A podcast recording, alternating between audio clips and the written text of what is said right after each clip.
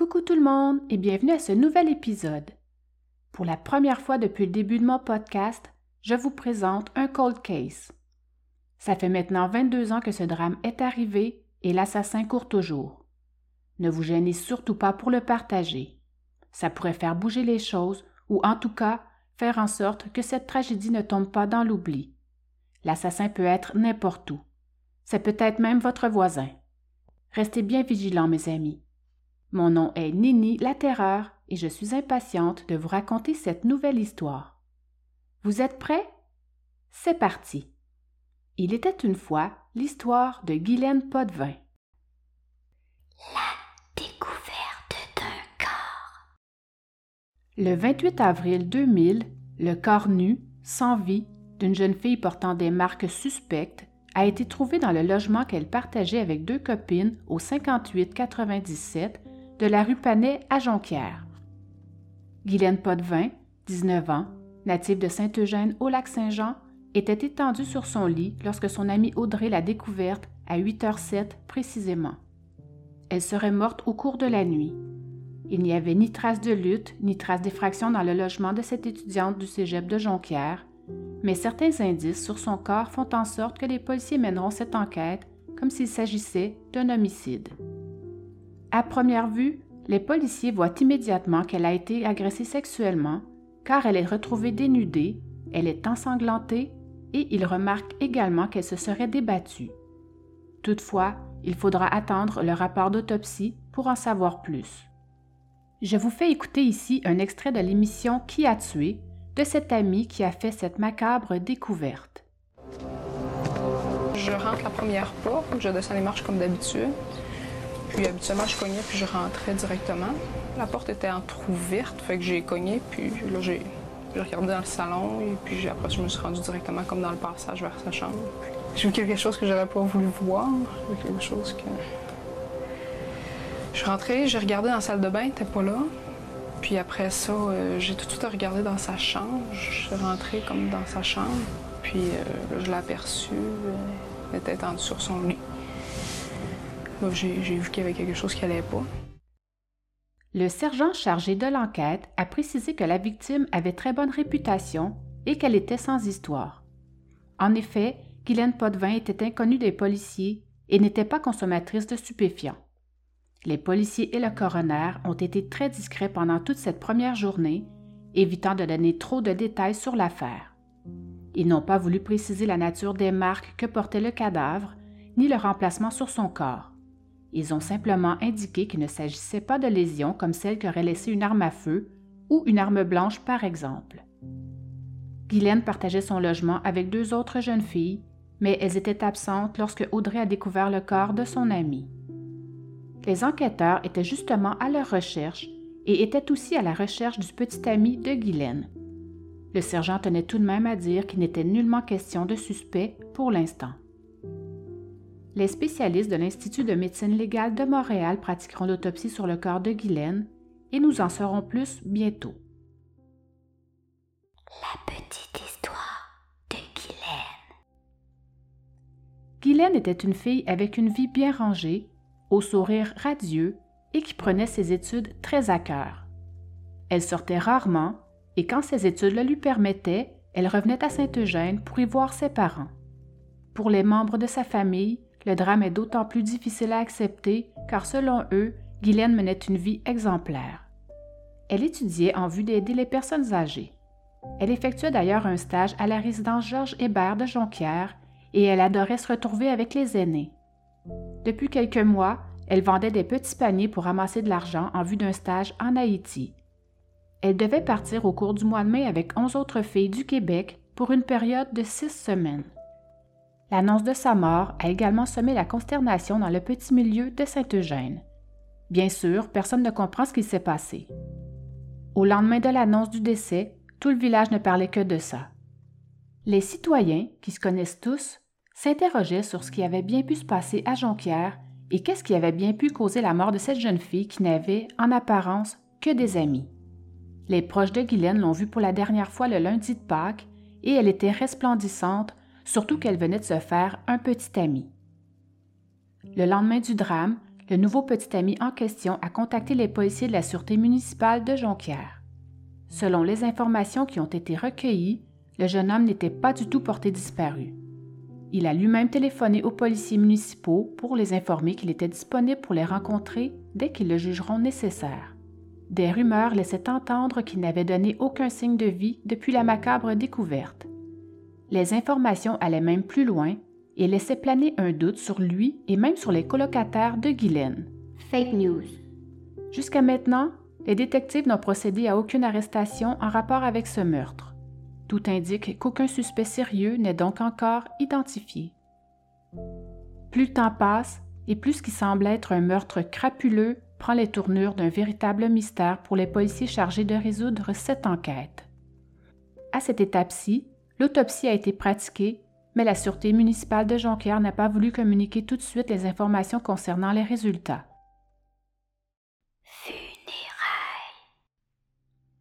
Une semaine après la découverte du corps, tout le village de Saint-Eugène est venu lui dire adieu.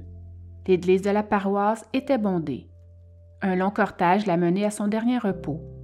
Pour ses parents, la dernière semaine a été difficile vu qu'ils ne pouvaient pas encore prendre possession du corps de leur fille le temps que la police effectue son travail. Maintenant qu'ils ont pu l'enterrer, il ne leur restera qu'à attendre de savoir ce qui s'est vraiment passé pour pouvoir retrouver la paix et enfin pouvoir faire leur deuil, mais malheureusement pour eux, ils ne savent pas encore que ce drame deviendra un cold case. Pendant ce temps-là, les policiers de Jonquière poursuivent leur travail. Dans un court communiqué, le capitaine va dire que l'enquête avance bien et que les derniers jours leur avaient permis d'éliminer des éléments importants et que ça leur permettait de mieux diriger l'enquête. Comme pour faire taire les rumeurs, le capitaine a tenu à ajouter que la mort de Guylaine était un cas isolé et qu'il n'y avait pas de tueur en série qui courait dans les rues de Jonquière. Autopsie. À ce moment-ci de l'enquête, le meurtrier déambule libre comme l'air, pendant que les enquêteurs tentent de trouver des pistes qui pourraient le retracer. Pour la première fois depuis la découverte du cadavre de Guylaine étendu nu sur son lit dans son appartement, les policiers ont divulgué des informations. En effet, ils ont émis un communiqué dans lequel ils confirment que l'autopsie pratiquée au laboratoire de médecine légale de Montréal a démontré qu'elle était morte par strangulation. L'autopsie va également démontrer que Guylaine a été attaquée à main nue avec une force extrême et qu'elle avait également plusieurs fractures au visage. Le service de police confirme aussi que la jeune femme a été agressée sexuellement. Cependant, ils ne décriront pas les échymoses de Guylaine parce qu'elles ont été étudiées minutieusement par les spécialistes lors de l'autopsie et qu'elles sont d'un grand intérêt pour l'enquête policière en cours. Sur les lieux du crime, les policiers n'avaient trouvé aucune trace d'effraction, ni aucun indice laissant croire que le meurtrier connaissait sa victime, tout comme ils n'ont retrouvé aucune trace de bagarre dans l'appartement. À ce jour, plusieurs témoins ont été rencontrés. Des enquêteurs vérifient l'exactitude des versions recueillies auprès des proches de Guylaine. Selon eux, l'enquête avance tout de même relativement bien. En attendant les résultats des tests d'ADN, ils continuent leur investigation. Ils ont retenu certains témoins importants, mais d'autres ont été rayés de la liste et ainsi de suite jusqu'à ce qu'ils aient une conclusion finale. Les premières semaines de l'enquête ont permis d'écarter hors de tout doute plusieurs témoins, et principalement le petit ami de Guylaine, Francis Bérubé, que les enquêteurs ont finalement rencontré. Je n'en sais pas plus à son sujet, malheureusement. ADN. Les tests ADN, effectués sur certaines matières corporelles retrouvées sur le corps de Guylaine, ont permis d'écarter rapidement son petit ami parmi les suspects et également d'écarter plusieurs autres individus de son entourage. Les premiers résultats ont confirmé qu'une seule personne, de sexe masculin, correspondait aux différents prélèvements faits sur la scène du crime. L'identité du meurtrier est malheureusement toujours inconnue pour le moment. Les policiers ont bon espoir d'en apprendre plus quand ils auront reçu les résultats d'autres tests qui ont été soumis au laboratoire de médecine légale. Le capitaine a indiqué que le service de police de Jonquière poursuivait son enquête et procédait à la vérification de témoins importants en ne négligeant aucun indice ni détail de l'événement, qu'ils y mettaient de gros efforts dans le but de résoudre ce meurtre et avaient très bon espoir de trouver le coupable. Les enquêteurs ne chôment pas mais n'avance pas non plus. La seule nouvelle information à cette affaire concerne l'un des sacs à main de Guylaine. Il aurait été retrouvé au centre de tri de la MRC du Fjord quelques jours après le drame. Les policiers n'ont cependant retrouvé aucun document pertinent dans ce sac à main, mis à part un carton identifiant sa propriétaire. Un an plus tard. Une année presque jour pour jour après ce drame, le service de police fait le point sur l'enquête qui suit toujours son cours et les policiers invitent de nouveau la population à leur fournir toute information relative à cette affaire. Ils lancent également cet appel parce qu'ils voudraient bien savoir si une personne qui se trouvait à Jonquière au cours de la nuit du 27 au 28 avril aurait pu quitter subitement la région. En gros, ils cherchent à savoir si l'auteur du crime est un Jonquiérois qui a quitté la ville ensuite ou quelqu'un de l'extérieur qui se trouvait à Jonquière pendant cette période.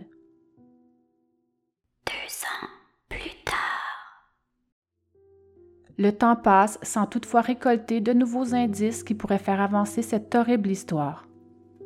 Jusqu'à présent, plusieurs témoins importants ont été éliminés. Ces vérifications n'ont toutefois pas permis d'identifier l'auteur de l'agression et donc les enquêteurs relancent encore une fois la population dans l'espoir de recueillir de nouveaux renseignements. Tout ce qu'ils savent jusqu'à maintenant, c'est que Guylaine a été agressée sexuellement et est morte par strangulation. Les divers prélèvements qui ont été faits sur les lieux du crime leur ont permis de découvrir qu'il correspondrait à une seule personne de sexe masculin.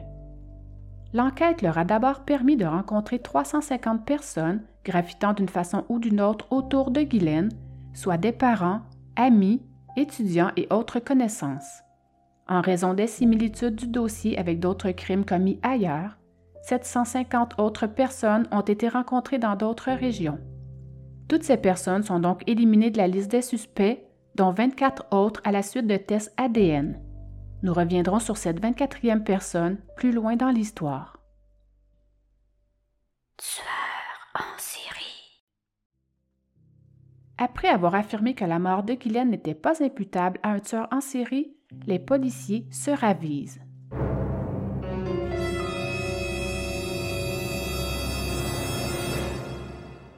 En effet, le capitaine rapporte de nouveaux éléments qui vont leur permettre de relier ce crime à une tentative de meurtre survenue à Sainte-Foy, alors que moins de deux mois après le meurtre de Guylaine, une autre étudiante, de 20 ans cette fois, subissait essentiellement le même traitement qu'elle. I'm sorry, what? Cette deuxième victime a été battue, agressée sexuellement, étranglée et laissée pour morte par son agresseur. Plus chanceuse que Guylaine, cette étudiante de l'Université Laval a survécu à l'agression. L'analyse des deux scènes de crime a révélé que les deux victimes ont été assaillies et rouées de coups durant leur sommeil avant d'être agressées sexuellement, puis étranglées. Le modus operandi est exactement le même. Si les détails de cette affaire n'avaient pas encore été dévoilés, ce n'était pas par manque de bonne volonté, mais parce que la victime habitait toujours au même endroit sur la rue Chapdelaine à Sainte-Foy. En raison du choc qu'elle a subi, cette deuxième victime craignait de subir les représailles de la part de son agresseur qui savait exactement où elle habitait. Elle ne désirait pas que son adresse et son nom ne soient connus de tout le monde, bien évidemment. Ce n'est donc qu'à la suite de son déménagement que l'info a pu sortir. Nous l'appellerons Marie. Marie était morte de peur. Je vous parlerai de son calvaire avec plus de détails un peu plus loin dans l'histoire. Heureusement, Marie a survécu, mais, malheureusement, sans pouvoir identifier l'individu qui l'avait surprise dans son sommeil. En plus des nombreuses similitudes entre les deux événements, les policiers ont découvert que l'ADN correspondait au même individu. En ce début de deuxième anniversaire de ce meurtre crapuleux, la résolution de ce crime demeure toujours la priorité de la police de Saguenay. Similitude. Plusieurs similitudes relient ces deux événements.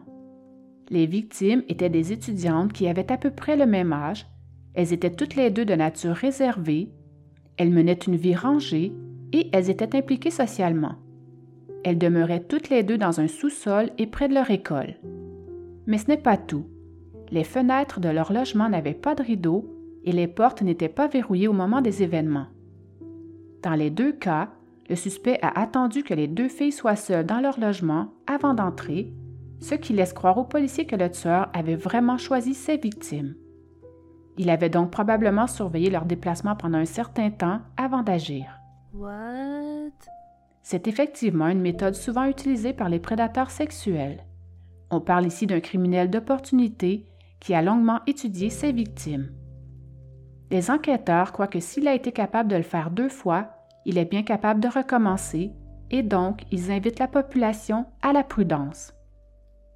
À la suite du revirement inattendu concernant cette deuxième victime, les policiers se tournent encore une fois vers la population dans le but d'obtenir de nouvelles informations.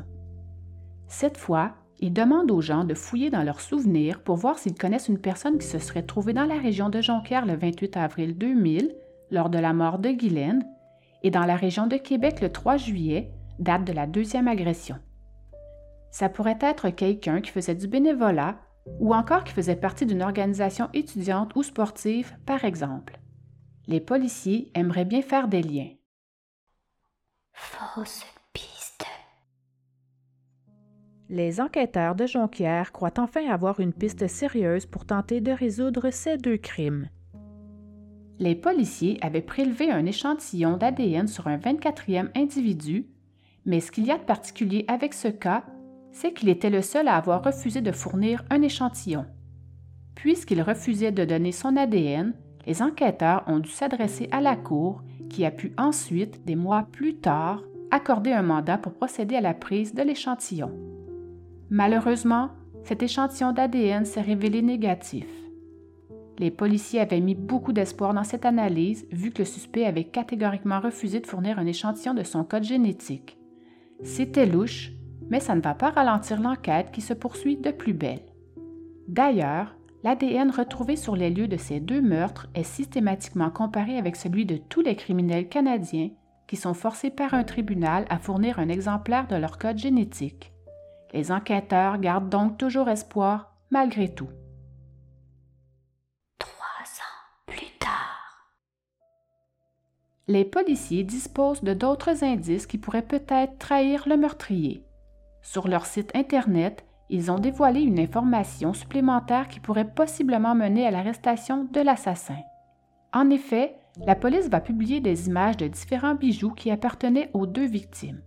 Comme ils possèdent une preuve ADN qui pourrait sans doute se retrouver sur ces bijoux, ils publient donc les photos d'une bague de finissante dérobée chez Guylaine, un bracelet volé chez Marie, mais aussi un appareil photo, un petit coffre et un sac à main. Ces objets avaient bien sûr été dérobés par le meurtrier un autre rituel souvent observé chez un tueur en série. Ce que les enquêteurs souhaitent en publiant ces photographies, c'est que quelqu'un puisse se rappeler de ces objets ou puisse leur communiquer de l'information supplémentaire sur l'identité d'une personne qui les aurait eues en sa possession. Malheureusement, la publication de ces photos ne permettra pas de le retracer. J'aurais bien aimé vous les montrer, mais les images sont malheureusement trop vieilles pour que l'on puisse bien les distinguer. Cependant, je vous fais écouter ici un extrait de Audrey concernant ses vols. Est-ce qu'il y avait des choses de dérangées dans l'appartement à votre souvenir? Ben, dans la chambre, dans la chambre à Guylaine, oui. Là, il y avait beaucoup de choses un peu partout, éparpillées finalement. Dans les autres chambres, est-ce qu'il y avait des choses qui avaient été déplacées aussi?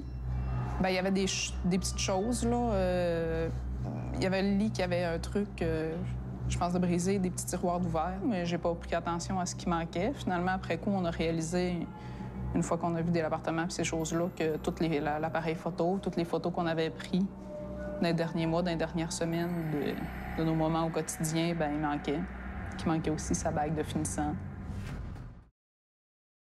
Huit ans plus tard. Les années passent et malheureusement, rien ne bouge. L'enquête stagne et l'assassin court toujours. Encore Claude Larouche. La similitude des deux crimes et le fait que la rouge soit originaire de Jonquière vont susciter des doutes chez les enquêteurs sur peut-être un possible lien entre ces deux affaires. Par mesure de précaution, des mises à jour sont alors effectuées. Le Laboratoire des sciences judiciaires et de médecine légale de Montréal effectue donc une expertise additionnelle pour s'assurer que l'ADN de Larouche ne correspondrait pas à celui découvert sur les deux scènes de crime de Jonquière et de Sainte-Foy. Un mois plus tard, les autorités policières vont indiquer que l'ADN de Larouche ne correspond à aucun cas de meurtre non résolu. Si vous ne savez pas qui est Claude Larouche et que vous voulez en apprendre plus sur ce meurtrier, vous pouvez aller écouter mon premier podcast parlant de l'horrible histoire de Natacha Cournoyer. Dix ans plus tard. Encore plusieurs années s'écoulent et malheureusement encore, les pistes trouvées ne mènent toujours nulle part. On sait que le tueur a utilisé deux fois le même modus operandi. On sait qu'il a agressé et battu deux étudiantes, une à mort et une autre qui l'a traumatisée à vie. En raison de la proximité de ces deux affaires horribles, les différents corps policiers ont travaillé en étroite collaboration et se sont échangés des informations, mais malgré tous leurs efforts menés depuis maintenant 18 ans, l'assassin court toujours. Bien sûr, quelques suspects ont été identifiés au fil des années, mais l'ADN que les enquêteurs ont en banque ne leur a jamais permis de relier cet élément de preuve à un individu impliqué par la suite dans d'autres crimes ou bien à quelqu'un déjà connu ou fiché dans les archives policières au Québec ou au Canada. L'enquête s'enfonce.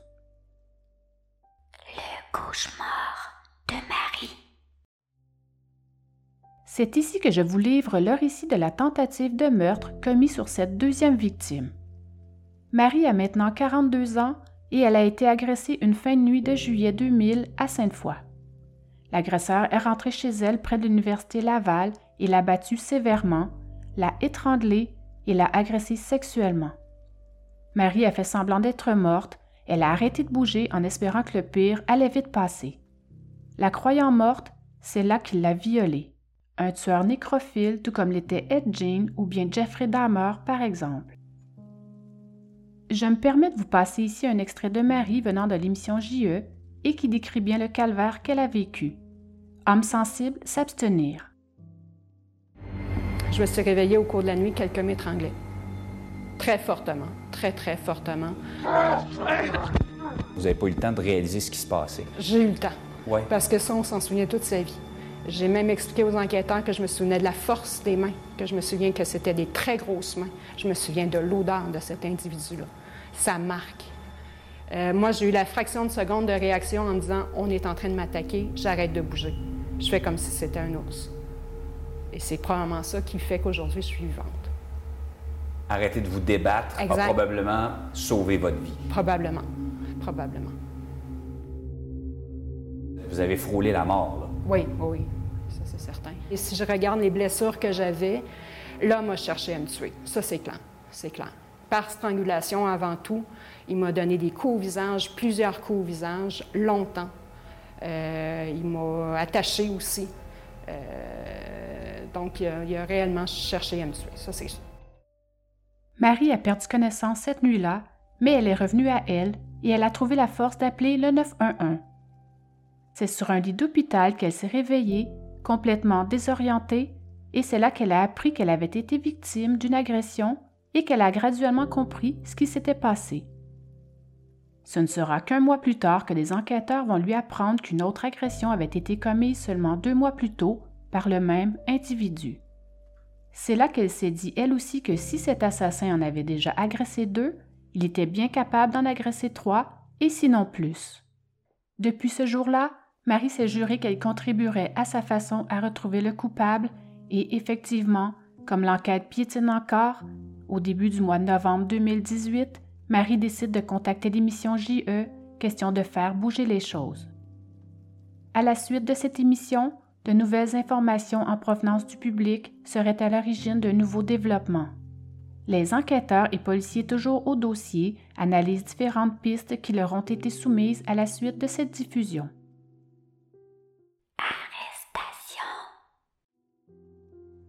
Selon ce qu'il a été possible d'apprendre, les services de police auraient reçu des appels téléphoniques du public au lendemain de la diffusion de l'émission et que c'est au terme d'une enquête de plus de sept ans que Charles Sylvain Trépanier est arrêté. En fait, il s'agit malheureusement ici d'une simple coïncidence, mais cette arrestation relancera tout de même brièvement la possibilité que cet individu de 40 ans puisse être relié à l'histoire de Guylaine et de Marie. Trépanier aurait abusé sexuellement de femmes dans leur sommeil. Le modus operandi étant semblable, il est donc normal que les enquêteurs des dossiers de Guylaine et de Marie aient pu espérer enfin un dénouement à cette horrible histoire, mais malheureusement, les autorités vont confirmer qu'il n'y a aucun lien entre ces deux dossiers. L'ADN ne correspond pas. D'ailleurs, nous en saurons plus sur cet individu car Charles Sylvain Trépanier fera partie d'un autre épisode de ce podcast et je vous le dis tout de suite, cette histoire est bizarre.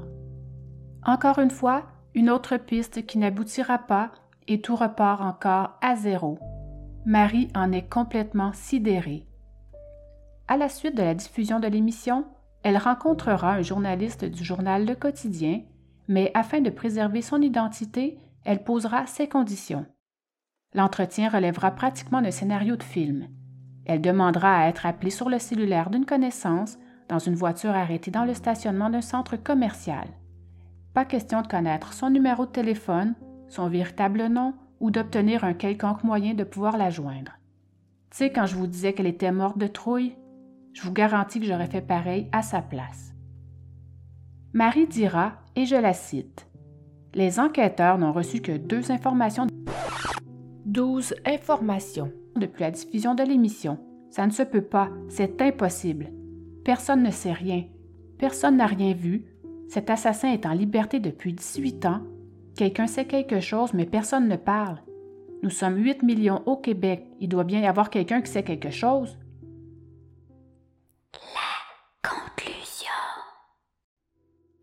En 2022, plus de 22 ans après les événements, Marie est parvenue à passer au travers de toute cette épreuve malgré ses blessures physiques et morales. Encore aujourd'hui, les nuits blanches sont courantes pour elle et elles s'accompagnent souvent de cauchemars. Marie est tout de même parvenue à passer au travers ce calvaire, mais à quel prix? La maman de Guylaine, quant à elle, a reçu une assistance des services sociaux pour l'aider au lendemain de la tragédie. Son papa a pu compter sur son employeur qui lui a donné tout le soutien professionnel nécessaire. Ils ne l'ont pas eu facile, c'est sûr, et ils ont dû, par la suite, apprendre à vivre avec ce drame effrayant. En contactant l'équipe de JE, Marie a souhaité que les gens se rappellent cette histoire et que des souvenirs remontent en eux.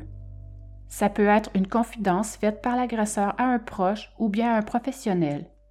Une de vos connaissances qui aurait une déviance sexuelle, un penchant pour le macabre ou bien qui pourrait être en possession d'un des trophées que le tueur aurait dérobés.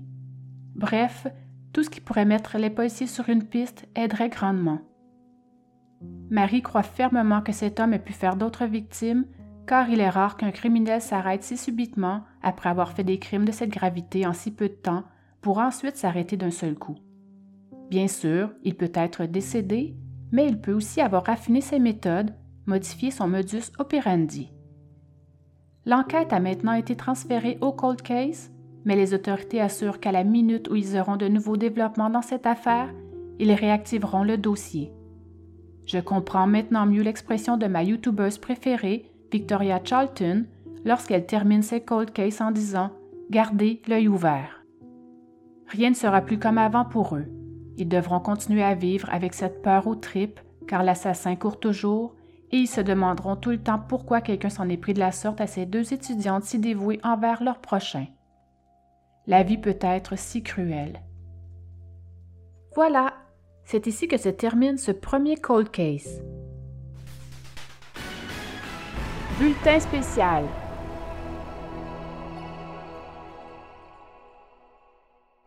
Certaines coïncidences se pointent parfois le nez à de drôles de moments dans la vie. Quelques heures seulement avant de sortir cet épisode, je vois aux nouvelles qu'il vient d'y avoir un nouveau développement à cette affaire. En effet, plus de 22 ans après les faits, la Sûreté du Québec vient de procéder à l'arrestation d'un homme en lien avec ce meurtre crapuleux, jamais résolu jusqu'à maintenant. Ce nouveau suspect fera face à des chefs d'accusation de meurtre, de tentative de meurtre et d'agression sexuelle. Restez bien à l'affût car d'autres détails sont à venir. Je vous en glisserai un mot sur mes réseaux sociaux dès qu'on en saura un peu plus. Comme quoi, dans la vie, il faut toujours garder espoir. J'espère que cet épisode vous a plu. N'oubliez pas de me laisser un commentaire pour me dire si vous avez aimé ou pas. Et, si ce n'est pas encore fait, n'oubliez pas de venir vous abonner à ma page Instagram pour avoir tous les détails à propos de cet incroyable rebondissement. Vous pouvez aller dormir maintenant, mais si j'étais vous, je jetterais quand même un œil sous le lit. Surtout si vous êtes une jeune étudiante, on ne sait jamais. OK, bye!